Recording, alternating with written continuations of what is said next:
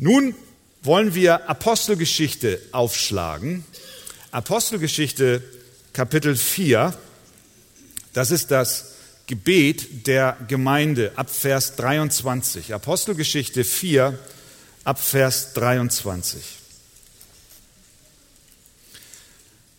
Als sie aber freigelassen waren, kamen sie zu den Iren und verkündeten alles, was die obersten Priester und die Ältesten zu ihnen gesagt hatten.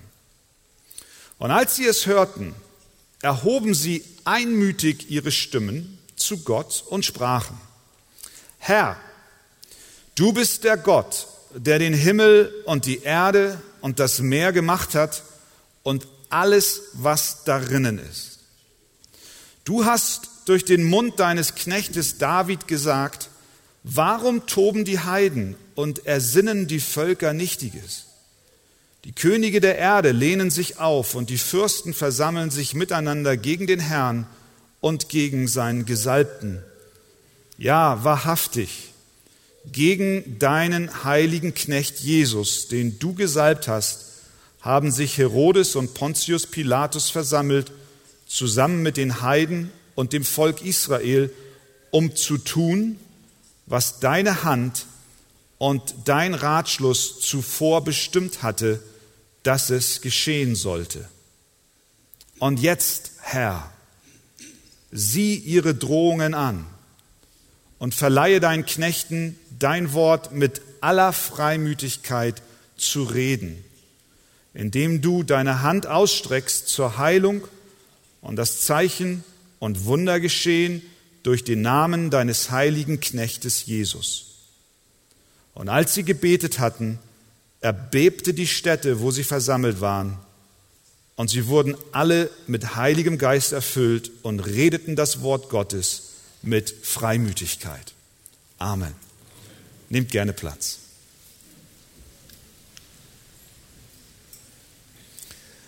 Wo befinden wir uns hier in der Geschichte? Petrus und Johannes waren auf dem Weg zum Tempel und kamen am Tor vorbei, wo ein Gelähmter saß, der seit seiner Geburt nicht gehen konnte. Der bettelte um Almosen. Petrus und Johannes schauten ihn an und forderten ihn auf, dass er sie anschaut, und sie sagten zu ihm, Silber und Gold haben wir nicht, aber was wir haben, das geben wir dir. Im Namen des Herrn Jesus Christus steh auf. Und er stand auf und er war geheilt. Das hatte zur Folge, dass dieser Gelähmte voller Enthusiasmus sich diesen beiden Aposteln anschloss und mit in das Tempelgelände ging, in den Tempel hinein und er tanzte und er sprang und die Menschen kannten ihn, sahen, dass er offensichtlich geheilt war, kamen zusammen und Petrus erhob seine Stimme und predigte Jesus Christus, den Auferstandenen, vor vermutlich Hunderten, ja Tausenden Menschen, die sich dort versammelt hatten. Das wiederum gefiel den Obersten und der Tempelwache, den Priestern und den Schriftgelehrten überhaupt nicht und sie waren empört. Sie waren wütend darüber. In Vers 2 lesen wir, sie waren aufgebracht darüber, dass die Apostel das Volk lehrten und Jesus und in Jesus die Auferstehung aus den Toten verkündigten. Also nahm man sie fest. Über Nacht wurden sie in eine Zelle gesperrt, um dann am nächsten Morgen vor den Hohen Rat zitiert zu werden. Der Hohe Rat war die höchste Instanz im Land und die religiöse und soziale Elite war dort versammelt. Und was taten Petrus und Johannes? vor diesem Hohen Rat. Sie predigten wieder Jesus Christus und die Auferstehung. Das gefiel dem Hohen Rat überhaupt nicht. Und sie schickten sie vor die Tür und sie berieten sich dann, der Hohe Rat, was mit diesen beiden Aposteln zu tun sei. Auf der einen Seite war das Wunder geschehen, was man nicht wegdiskutieren konnte. Und sie hatten Sorge, wenn sie gegen sie vorgehen, dass sich das Volk gegen sie erheben würde. Also entschlossen sie sich, die Apostel einzuschüchtern. Und sie sagten, dass sie überhaupt nicht mehr in dem Namen Jesus reden sollten. Sie sollten schweigen. Und das war die erste Stufe der Verfolgung der Christen. Und was taten Petrus und Johannes nun? Wir lesen, nachdem sie dann freigelassen wurden, nach dieser massiven Einschüchterung, dass sie, Vers 22, zu den Iren gingen. Sie gingen zu denen, die mit ihnen ein Herz und eine Seele waren. Das waren die Gläubigen. Das waren die Christen. Sie gingen zu ihnen, so wie du zu deiner Familie oder zu Freunden gehst, wenn dir etwas Signifikantes widerfahren ist. Du teilst dich mit. Du willst zu denen gehen, die mit dir sind. Du möchtest sie teilhaben lassen an dem, was geschehen ist. Und so sehen wir, dass die ersten Gläubigen zusammenlebten wie eine gute Familie. Sie suchten ihre Brüder und ihre Schwestern im Glauben auf. Und dort gaben sie ihnen Bericht über alles, was die Priester und die Ältesten zu ihnen gesagt hatten. Und das war eine große Not. Die massive Einschüchterung ging nicht spurlos an ihnen vorbei. Sie waren bedroht. Das ganze Unternehmen des Verkündigens des Evangeliums, der Auftrag, den ihr Meister ihnen zum Ende gab, stand zur Diskussion und Debatte. Wie wollen wir jetzt weitermachen? Und als sie es hörten, Vers 24, den Bericht von den beiden, erhoben sie einmütig ihre Stimme zu Gott. Es ist interessant, dass das da so steht. Ich weiß nicht, wie ich reagiert hätte, wenn ich einer von ihnen gewesen wäre. Wir lesen nicht, dass sie diskutierten oder sich berieten, was wir nun machen könnten.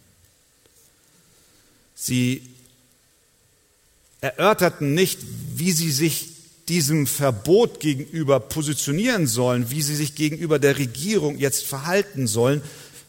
Wir lesen schlichtweg, als sie es hörten, beteten sie.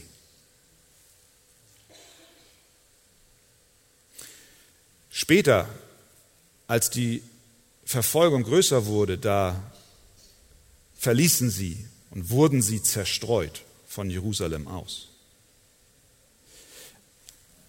Hier lesen wir einzig und allein, dass sie beteten. Und als sie es hörten, Vers 24, erhoben sie einmütig ihre Stimme zu Gott. Das war ihre Reaktion. Das war ihre Reaktion auf diese bedrohliche Lage, in der sie sich jetzt wiederfanden. Ich glaube schon, dass sie bestimmt auch Furcht hatten. Wir müssen uns in ihre Lage hineinversetzen. Die Kreuzigung war gerade mal zwei Monate her. Wer hätte es ihnen verübelt, bei der Nachricht einer beginnenden Verfolgung über die Strategie zu debattieren, welche Sie jetzt an den Tag legen könnten. Wer hätte nicht Verständnis dafür gehabt, wenn Sie sich beraten hätten, vielleicht auch erörtert hätten, ob nicht jetzt schon die Zeit gekommen sei, um Jerusalem zu verlassen? Wäre es nicht vielleicht klüger, zurück nach Galiläa zu gehen, zu vielleicht ihren Frauen, Kindern, Verwandten, die Sache sich beruhigen zu lassen, ein bisschen Zeit ins Land gehen zu lassen, um dann eventuell, wenn sich der Wind gedreht hat, wir wiederkommen und die Mission fortsetzen. Lasst uns doch eine kleine Pause einlegen. in dem Missionsbefehl und der Umsetzung dieses Befehls. Nein, sie beteten. Ihre Furcht trieb sie zu Gott. Ihre Not drängte sie zum Herrn und zu seiner starken Hand. Das Gebet war ihre spontane Antwort auf eine wirklich schwere Krise. Und darin waren sie sich einig. Sie beteten einmütig. Sie erhoben gemeinsam ihre Stimme. Ihrem Gebet, was dann folgt, können wir entnehmen, dass der Glaube an die Allmacht Gottes uns Kraft, Mut und Kühnheit in aller Sorge, Verfolgung und Bedrängnis verleiht. Das Gebet, was Sie sprechen, macht deutlich, dass der Glaube an die Allmacht und an die Souveränität Gottes uns Mut und Kraft und Zuversicht verleiht in unserer Bedrängnis, Verfolgung und Sorge. Und das ist, was wir hier sehen. Die, die, sie kannten ihren Gott. Sie hatten eine lebendige Beziehung zu dem Herrn. Sie wussten, wer er ist und sie wussten, was er verheißen hat. Und all dies war ihnen bekannt. Und so lasst uns nun dieses Gebet anschauen und uns die Frage stellen, was können wir lernen von unseren Brüdern und Schwestern, die damals gebetet haben. Was wir sehen ist, dass bevor sie mit ihren Bitten vor Gott traten, sie zunächst ihre Herzen und Gedanken fluteten mit der Wahrheit über die Allmacht und Souveränität Gottes. Das war das Erste, was sie tun. Sehen wir an drei Ausdrücken können drei Punkte darüber nennen, wie sie ihre Gedanken fluteten mit der Wahrheit über die Allmacht Gottes. Sie sagen erstens, Gott, du hast geschaffen. Zweitens, Gott, du hast verheißen. Und drittens, Gott, du hast entschieden. Erstens, Gott, du hast geschaffen. Sie beten, Vers 24. Herr, du bist der Gott, der den Himmel und die Erde und das Meer gemacht hat und alles, was darinnen ist. Sie öffnen, wie ich es nenne, zuallererst die Schleusen ihres Herzens, sodass die Flut der Wahrheit Gottes sie durchströmt, ihre Gedanken und Sinne beherrscht. Sie richten ihren Blick zunächst auf Gott, nicht auf die Macht und Stärke ihrer Feinde, nicht zuallererst die Regierung, die sich gegen sie erhob. Für sie war der erste Gedanke, der erste Satz ihres Gebetes eine Proklamation. Herr, Du bist Gott. Du bist Gott. Du bist der Gott, der den Himmel gemacht hat. Du bist der Gott, der die Erde gemacht hat. Du bist der Gott, der das Meer gemacht hat. Und auch noch alles, was im Meer ist. Das ist allerhand, was im Meer ist. Das wissen wir bis heute nicht, was alles im Meer ist. Letztens haben irgendwelche russischen Angler aus der Tiefe äh, irgendeines Meeres ganz merkwürdige Kreaturen hervorgeangelt, die zuvor noch niemand gesehen hat und diese riesigen Walfische und all das. Gott, du bist, du bist der Gott der Schöpfung. Und das ist nicht irgendeine so dahergesagte Floskel, sondern das ist Grundlage eines mutigen und kühnen Gebets. Mit dieser Aussage haben sie ihrer Furcht die Kleider entrissen. Mit, dieser, mit diesem Bekenntnis haben sie ihre Sorgen entblößt und die Macht ihrer Angst entwaffnet. Indem sie sich erinnerten, zu wem sprechen wir jetzt eigentlich? Mit wem reden wir hier? Mit wem redest du, wenn du betest? Herr, du bist der Gott, der Himmel und Erde, das Meer und alles, was im Meer ist, gemacht hat.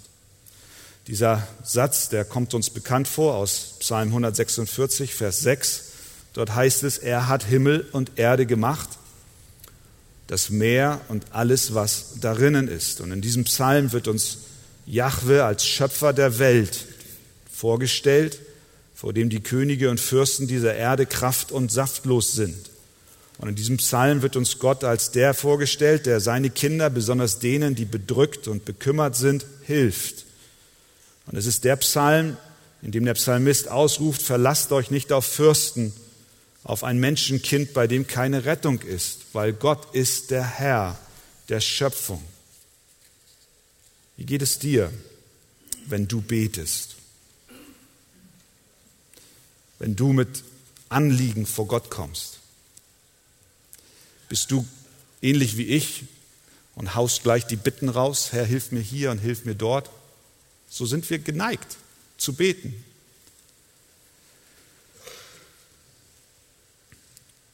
Bittest du, bevor du dir bewusst machst, zu wem du sprichst?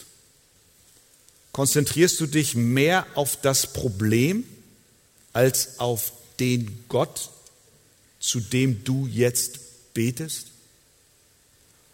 Hole Gott in dein Lebensboot hinein. Fokussiere dich nicht auf die Sorge, auf die Widersacher, auf die Feinde, sondern auf den Höchsten. Und du wirst feststellen, Gott ist viel größer, viel größer als unsere Sorgen. Mit der Anbetung Gottes des Schöpfers haben die ersten Gläubigen die Bedrohung, die sie durch die Regierung und den Hohen Rat empfanden, ins rechte Licht gesetzt. Denn Gott ist allmächtig und stärker. Er sorgt sich um seine Kinder. Der Feind und die Bedrohung erscheint in einem komplett anderen Licht, wenn wir unsere Gedanken und Sinne füllen damit, wer Gott ist.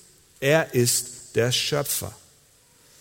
Johannes Calvin hat in einem Kommentar dazu Folgendes gesagt. Unsere Gebete sind für Gott angenehm, wenn wir uns auf seine Verheißungen und auf seine Macht besinnen dann beten wir mit bestimmter Hoffnung, das zu erhalten, worum wir bitten. Wir haben keine wahre Zuversicht und Vertrauen, es sei denn, dass wir glauben, dass Gott helfen kann und helfen will. Und wie können wir glauben und hoffen und vertrauen, dass Gott helfen kann und helfen will? Nur dann, wenn wir uns bewusst machen, wer er ist. Und das tun sie hier. Wenn du mit deinen Sorgen vor Gott kommst, mach dir bewusst, wer es ist, mit dem du sprichst. Er ist der Schöpfer Himmels und der Erden. Und nichts kann ihn aus seinem Konzept bringen. Diese Gewissheit brauchen sie. Diese Gewissheit brauchten die ersten Gläubigen. Sie brauchten Antwort auf die Frage, ist unser Gott stärker als der Hohe Rat? So eine konkrete Frage. Ist Gott wirklich mächtiger als der Widerstand, der sich dort am Horizont immer deutlicher abzeichnet und der mit einer Geschwindigkeit auf uns zukommt und wir nicht wissen, wie es weitergeht? Ist Gott stärker? Sie brauchten eine Antwort auf diese Frage.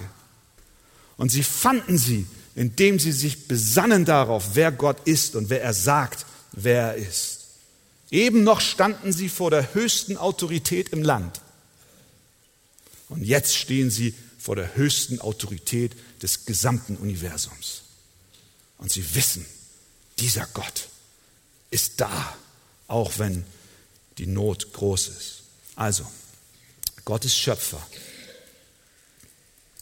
Aber dieser Schöpfer, und das ist das Zweite, worauf Sie sich in Ihrem Gebet berufen, dieser Schöpfer ist nicht stumm, sondern er spricht. Zweitens, Gott, du hast nicht nur geschaffen, sondern zweitens, Gott, du hast gesprochen. Vers 25. Du hast durch den Mund deines Knechtes David gesagt.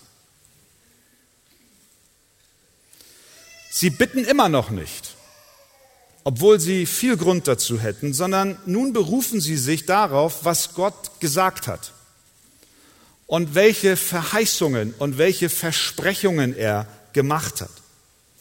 Der Gott der Schöpfung schweigt nicht, sondern er redet. Mit seinen Worten hat er versprochen und verheißen zu handeln. Und daran erinnern Sie sich.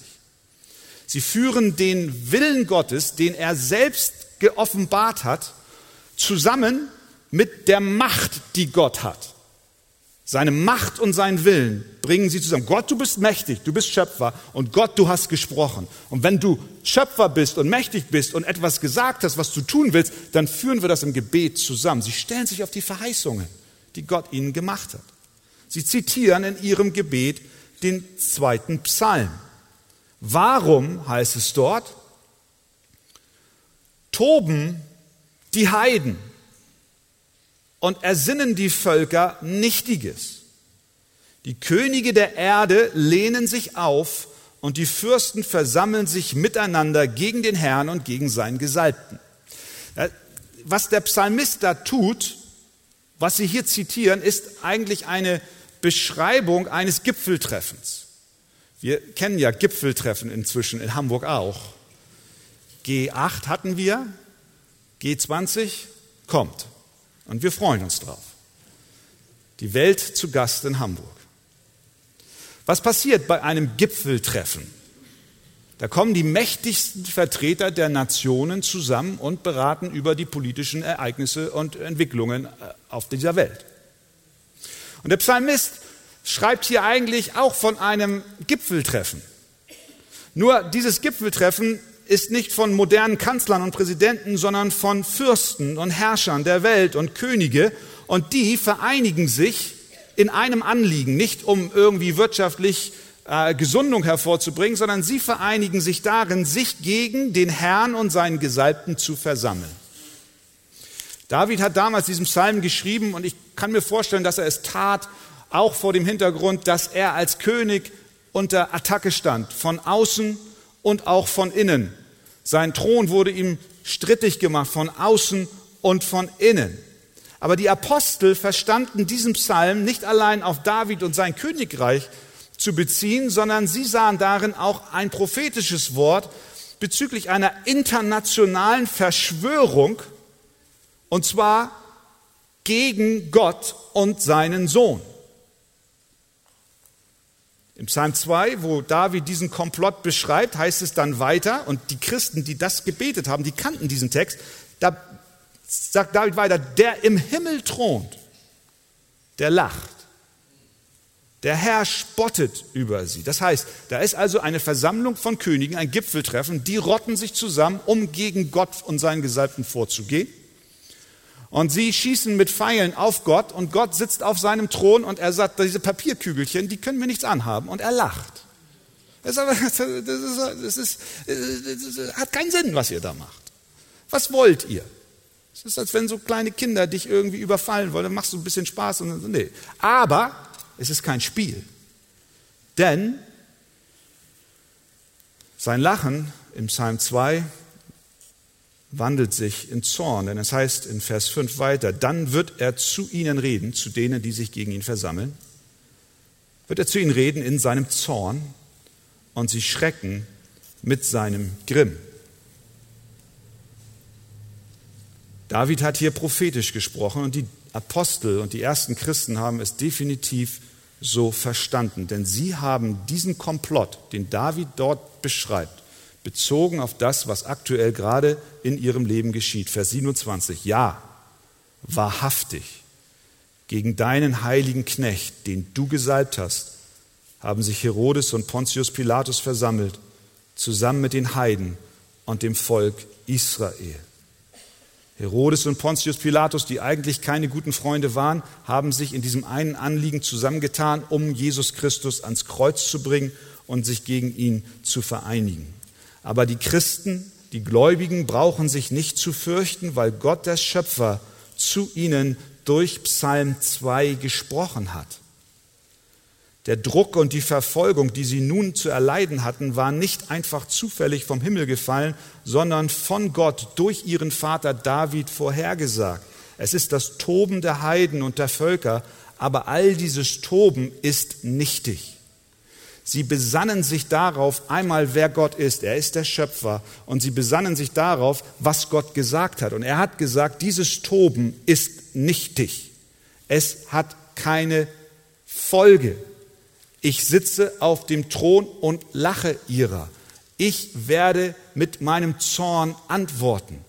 Sie können nichts gegen mein Unterfangen ausrichten. Gott lacht und er wird sie zu seiner Zeit mit seinem Zorn in die Schranken weisen. Der Herr bleibt dabei, sein Werk fortzusetzen, denn er sagt in demselben Psalm, ich habe mein König auf den Berg Zion gesetzt. Und da könnt ihr machen, was ihr wollt. Und daran erinnern sie sich. Daran erinnern sie sich. Das ist die tiefe Wahrheit. Die Bedrängnis steigt, der Druck im Kessel nimmt zu. Aber wir erinnern uns, Gott, du bist Schöpfer und Gott, du hast gesprochen. Du hast uns eine Verheißung gegeben. Du hast deinen Sohn eingesetzt. Und wenn die Nationen toben und wenn Pontius Pilatus und wenn Herodes und wenn sich die Juden und alle Obersten in Israel sich gegen Jesus gerichtet haben und nun in der Folge sich gegen uns wenden, wissen wir, du hast deinen Sohn auf dem Thron eingesetzt. Und was wir sehen ist, das ist die Wahrheit, die in diesem Abschnitt steckt. Alle, die sich gegen Jesus Christus, den Gesalbten Gottes, auflehnen und sich ihm nicht unterordnen wollen, tun nichts anderes, als dass sie Krieg gegen Gott führen. Gott regiert durch die Person seines Sohnes. Wenn wir den Sohn ablehnen, dann lehnen wir den Vater ab. Jesus sagt selbst, wer den Sohn nicht ehrt, der ehrt den Vater nicht, der ihn gesandt hat. Wollen wir Jesus ehren und wie die ersten Gläubigen Gott vertrauen in all unseren Lebensumständen. Verfolgung der ersten Christen begann. Petrus und Johannes waren vor dem Hohen Rat, der höchsten Instanz der Juden. Sie bekamen ein Verbot, über Jesus zu sprechen in ihrer Not kamen sie zu den ihrigen, das sind die Gläubigen, und berichteten davon. Als Reaktion darauf schmiedeten sie nicht zuallererst Pläne, wie, wir, wie sie aus dieser Situation herauskommen, sondern sie beteten einmütig und sie erinnerten sich zuerst daran, wer Gott ist. Er ist der Schöpfer und zweitens, dass dieser Schöpfer spricht.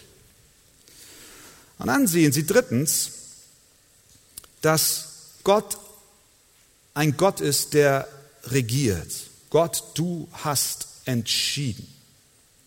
Was beten sie? Vers 27.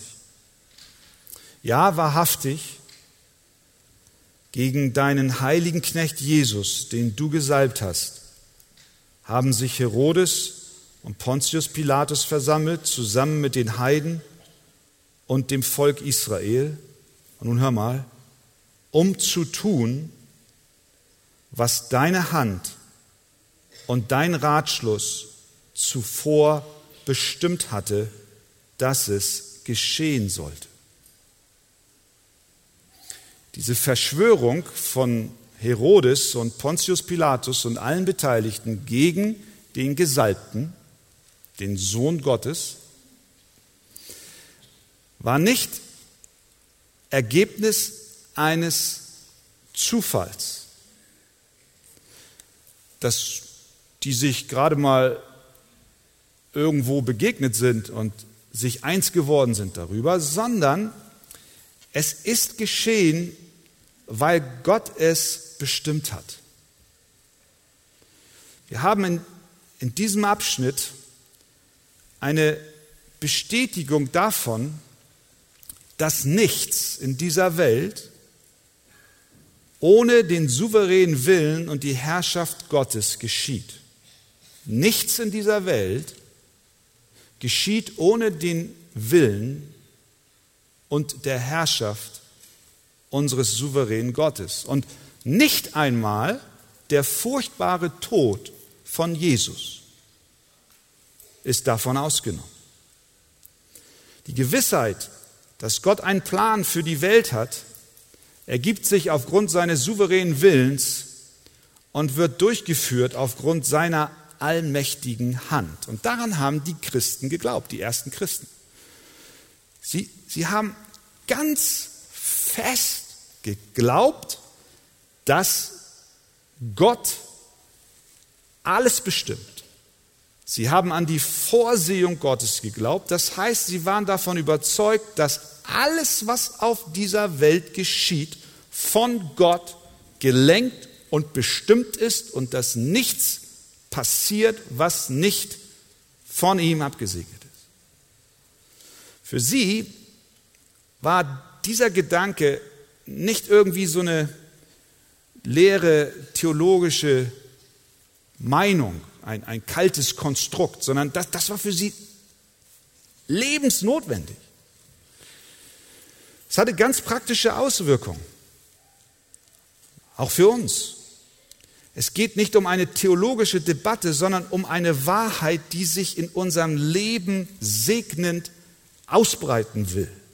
Für die Christen damals war es dringend notwendig zu wissen, hat Gott wirklich alles unter Kontrolle? Waren die letzten die Monate, die letzten Ereignisse der Monate, die vergangen sind, zufällig? Sind sie über uns hereingebrochen aufgrund von irgendwelchen Kräften, die unkoordiniert gewirkt haben? War es Schicksal? Für sie war es wichtig zu wissen, ob Gott wirklich regiert und die Kontrolle über allem, was geschehen ist, besaß. Oder ist ihm die Situation aus den Händen geglitten? Ihr Jesus gekreuzigt, auferstanden, in den Himmel gefahren, Missionsbefehl, jetzt kommt Druck. Wo führt das alles hin? Die Lehre von der Vorherbestimmung und der Souveränität Gottes, dass Gott alles lenkt, sogar den Tod seines Sohnes geplant hat. Diese Lehre brachte ihnen Gewissheit, dass jedes Ereignis, jedes Detail, jeder Umstand, alle guten Dinge aber auch alle bösen Dinge wesentlicher Bestandteil eines göttlichen Plans sind. Und sagst du, das kann ich nicht glauben. Ich glaube, dass wir die Lehre der Vorhersehung und der Souveränität Gottes, wie es übrigens mit allen anderen Lehren, die wir in der Heiligen Schrift finden, auch so ist, dass wir sie am besten prüfen können anhand dessen, ob sie im Leben von Jesus funktioniert haben. Wenn wir sehen, dass es bei Jesus Anwendung fand, dann ist es wahr, was die Apostel gelehrt haben. Hat die Lehre der Vorherbestimmung und Souveränität Gottes im Leben Jesu stattgefunden? Ja, ohne Zweifel. Aus menschlicher Sicht war das Kreuz von Golgatha eine Niederlage.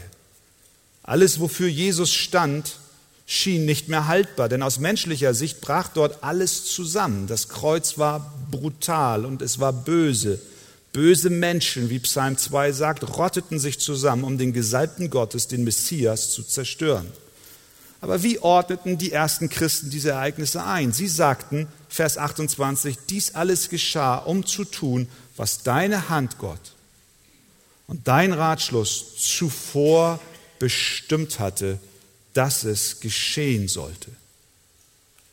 Petrus sagt das Gleiche in seiner Pfingstpredigt. Diesen Mann, sagt er in Apostelgeschichte 2, 23, der durch Gottes Ratschluss und Vorsehung dahingegeben war, habt ihr durch die Hand der Ungerechten ans Kreuz geschlagen und umgebracht. Das heißt, das Wissen über Gottes Vorsehung und seine Prädestination, all das, was im Chaos des Auf und Abs der letzten zwei Monate über die Christen hereinbrach, die Brutalität des Hohen Rates, der zunehmende Druck und die Verfolgung, war unter der souveränen Kontrolle eines souveränen Gottes.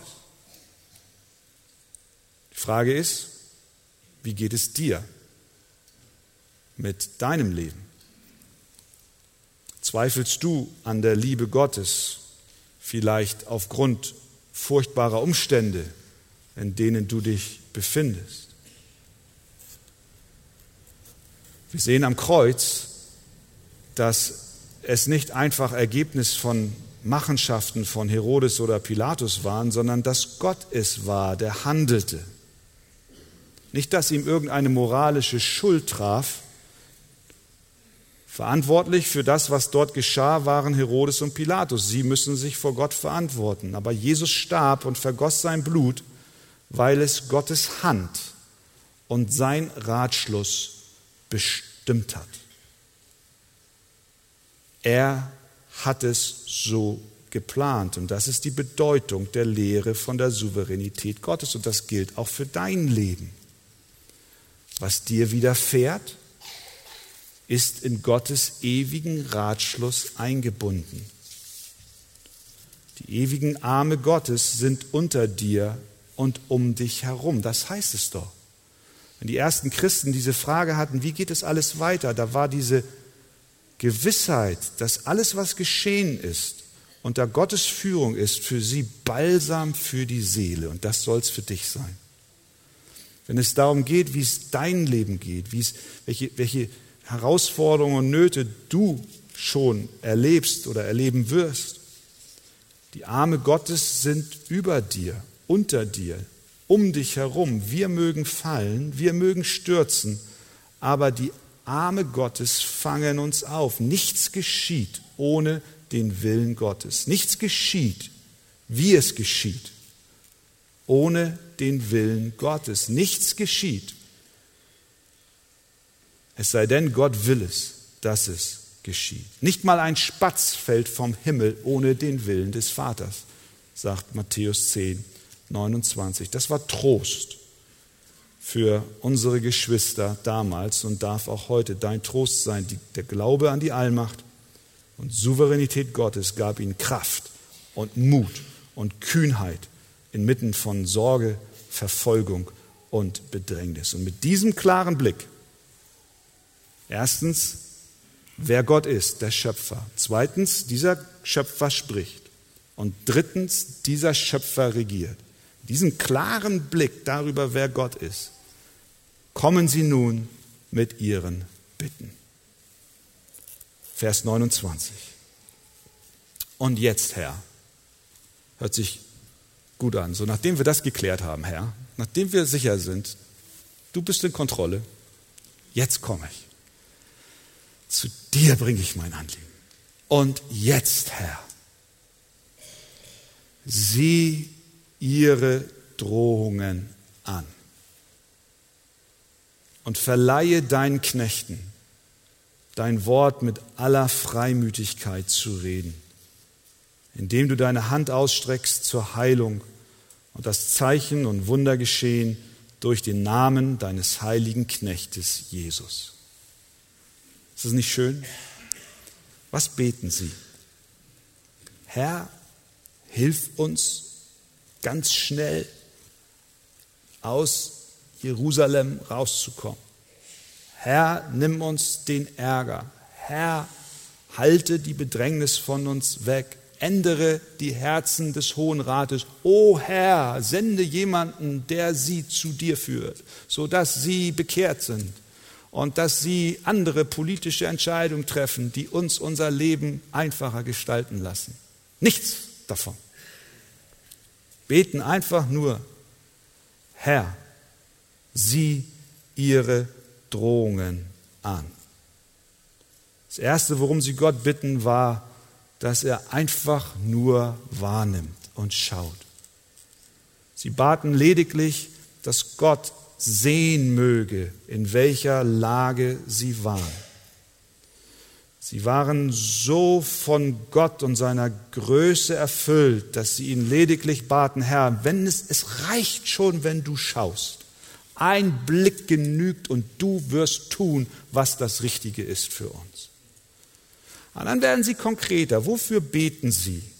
Unter der Androhung von Schlägen, Gefängnis und Tod. Vers 29. Und jetzt, Herr, sieh ihre Drohungen an und verleihe deinen Knechten dein Wort mit aller Freimütigkeit zu reden. Herr, schenk uns Mut. Herr, schenk uns Kühnheit. Unbeeindruckt von den Drohungen des Hohen Rates, dein Wort zu verkündigen. Ist das auch unser Gebet? Die ersten Christen waren wirklich mutig. Wenige Wochen vorher sind sie noch geflohen, als die Soldaten im Garten Gethsemane auftauchten. Und als Jesus am Kreuz hing, waren nur Johannes und Maria dort. Petrus und die anderen hatten sich verschanzt. Wie beten wir? Sind wir noch so mutig oder beten wir lieber unsere Sorgen weg? Auch dafür gibt es Raum, klar. Wir dürfen beten, Herr, hilf mir. Aber hier sehen wir, dass sie getrieben waren von diesem Verlangen, Jesus zu folgen und ihm zu vertrauen, dass er ihnen hilft, das Wort Gottes weiter zu verkündigen. Sie standen gegen die höchste Autorität im Land ohne Furcht auf. Was war geschehen? Jesus war auferstanden und Pfingsten war geschehen. Ihr Glaube war wachgerüttelt. Sie sahen Jesus, seinen Sieg über den Tod und über seine Feinde, wie er aus dem Grab herausbrach. Und der Glaube in den Herzen der Apostel wurde geboren. Und diesen Glauben konnte niemand in der Welt auslöschen. Ihr Gebet war, Herr, schenk uns Freimut, schenk uns Kühnheit, Schenk uns den Mut zu predigen und dein Wort zu verkündigen. Liebe Gemeinde, ich glaube, das brauchen wir auch für 2017. Eine Rückbesinnung darauf, wer Gott ist, wie stark er ist, was für ein Schöpfer er ist, wie er redet, dass er alle Dinge in seiner Hand hält, aber dass wir dann auch voller Mut und Zuversicht hinausgehen und sein Wort verkündigen. Billy Graham wurde einmal zu einer Talkshow eingeladen und äh, der Moderator damals hieß Jack. Er war sehr zynisch und er wollte dem Evangelisten, er wollte den Evangelisten vor einem Millionenpublikum vorführen und lächerlich machen. Also sagte er zu Billy Graham live vor laufenden Kameras, ich vermute, Billy, Sie sind heute Abend hier, um meine Seele zu retten und mein Leben zu richten. Billy Graham lächelte und sagte, nun Jack, haben Sie schon einmal darüber nachgedacht, Buße zu tun? Sie wissen, dass Sie es tun müssen. Und ja, ich bin besorgt um Ihre Seele, denn ohne Jesus, Jack, werden Sie verloren gehen. Das hat R.C. Sproul, ein Pastor, berichtet. Der war damals junger Student und saß vor dem Fernseher.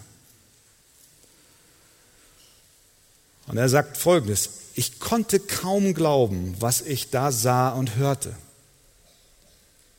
Billy Graham war weder garstig noch taktlos, aber er war vor der ganzen Nation mutig. Er ließ sich nicht manipulieren, sodass er über die Wahrheit von Jesus schwieg.